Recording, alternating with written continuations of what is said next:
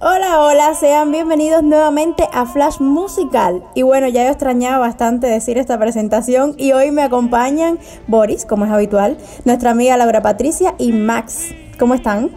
Todo bien, Gaby, todo bien. Yo también extrañaba muchísimo esto y a pesar de que no estamos en nuestra cuarta temporada, es un gustazo estar por aquí de nuevo y con los muchachos que nos asesoran una vez más conduciendo. Un gustazo tenerlos de nuevo como fue en la Superlista FM de finales de 2020. Hola Max, hola Laura. Hola Boris, yo por acá encantada de volver a estar con ustedes en esta emisión especial de Flash Musical. Por supuesto que estamos encantados y esta vez junto a la revista Alma Mater porque vamos a hablar del aniversario 102 del Bárbaro del Ritmo de Benny Moré.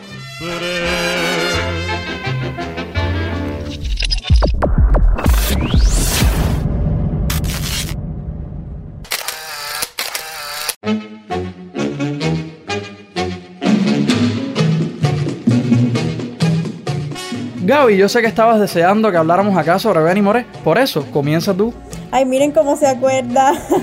bueno, empiezo yo. Bartolomé Maximiliano Moré Gutiérrez, más conocido como Benny Moré, fue un cantante y compositor nacido en el municipio de Santa Isabel de las Lajas, en la actual provincia de Cienfuegos, en 1919.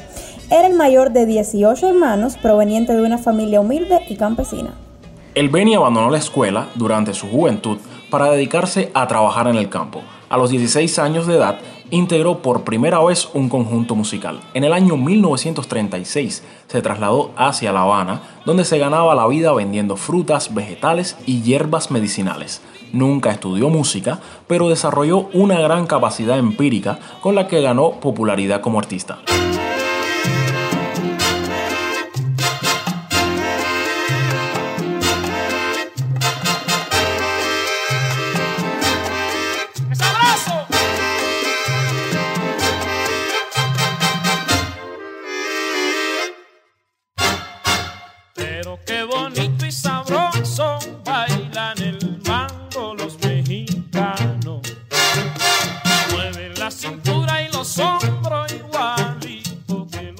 A partir de 1940 pudo presentarse en diferentes bares y cafés. Más tarde participó en el concurso La Corte Suprema del Arte de la emisora de radio CMQ. En su segunda actuación obtuvo el primer premio con el que consiguió trabajo estable en el conjunto Cauto. Ya en 1945 compareció en diferentes conciertos como invitado especial del trío Matamoros. Precisamente con ellos viajó hacia México, donde permaneció por varios años, Cantó en cabarets famosos como Montparnasse y El Río Rosa. Tiempo después, conoció a Damaso Pérez Prado, el fundador del Mambo, con quien grabó varias canciones que le permitieron ser reconocido en varios países latinoamericanos como Venezuela, Panamá, Brasil, Colombia y Puerto Rico.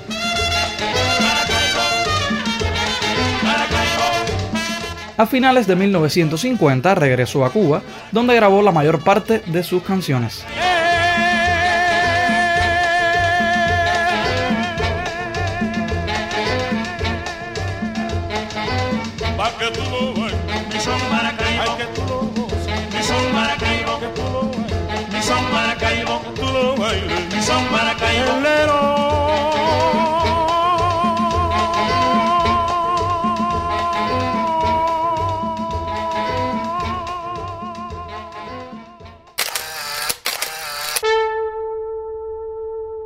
Hoy como ayer, yo te sigo queriendo mi bien con la misma pasión que sintió mi corazón. ¿Quieres conocer curiosidades sobre Benny More? Entonces te traemos unos flashazos en este flash musical especial que hacemos junto a la revista Alma Mater.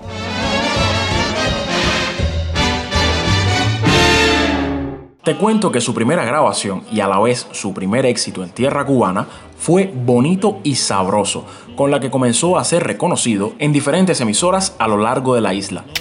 Con la orquesta del pianista Beo Valdés, sí, el padre del gran Chucho Valdés, trabajó para la emisora RHC Radio Cadena Azul. El presentador Ibrahim Urbino lo llamó el bárbaro del ritmo, y así se le conoce hasta el día de hoy.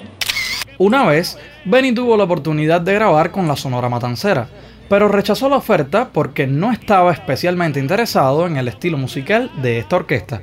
Bueno, Boris, si me permites ahí, nosotros sí estamos especialmente interesados en que nos lleves a Matanza, por favor. Nada, Boris, yo con decirte que lo siento, La Habana es La Habana y Matanza. Mira, Laura, yo siento decepcionarte, pero aquí la compañera Gaby es súper fan a mi ciudad de los puentes. Y por supuesto, ustedes los tres tienen ya una habitación reservada aquí en mi casa. Boris, muchas gracias, pero ya vamos a concentrarnos y seguir con los flashazos. Les cuento además que el Beni fue contratado por Radio Progreso para actuar junto a la orquesta de Ernesto Duarte.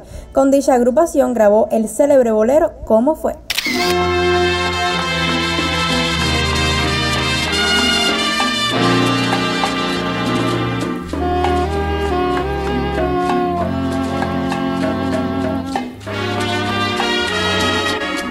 ¿Cómo fue? No sé decirte cómo fue. No sé explicarme qué pasó. Pero de ti me enamoré. La primera actuación de la banda gigante, su orquesta propia, fue en el programa Cascabeles Candado de la emisora CMQ y seguramente esto no lo sabían. Ese programa era patrocinado por esa marca de jabones cubanos. Otros conciertos muy gustados por el público acontecieron en el cabaret La Tropical y en el Alibar. La orquesta de Benny Moré se componía por más de 40 instrumentistas, quienes tenían gran versatilidad para la improvisación y eran capaces de seguir al bárbaro del ritmo cuando éste se los pedía. Su discografía cuenta con 250 registros y es un récord para un artista cubano de su época. Bartolomé Maximiliano Moré falleció en 1963 a causa de una cirrosis hepática dos días después de la que fuera su última presentación ante el público. Su legado permanece vigente en el panorama musical de Cuba y del mundo. El Beni se mantiene en la preferencia de los amantes de la música.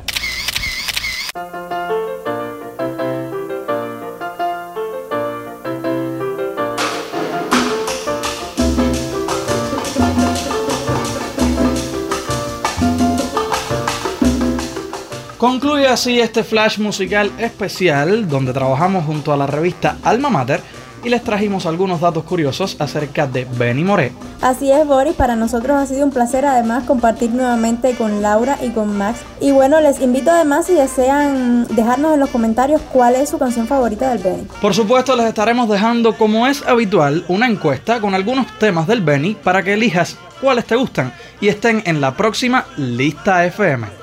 Un gustazo siempre para mí estar trabajando con ustedes y más si es también desde Alma Mater. Un gustazo también escuchar la música del Benny, música que es para siempre, música que no muere. Te invitamos a seguir a Flash Musical y a la revista Alma Mater. Los esperamos. Chao, chao.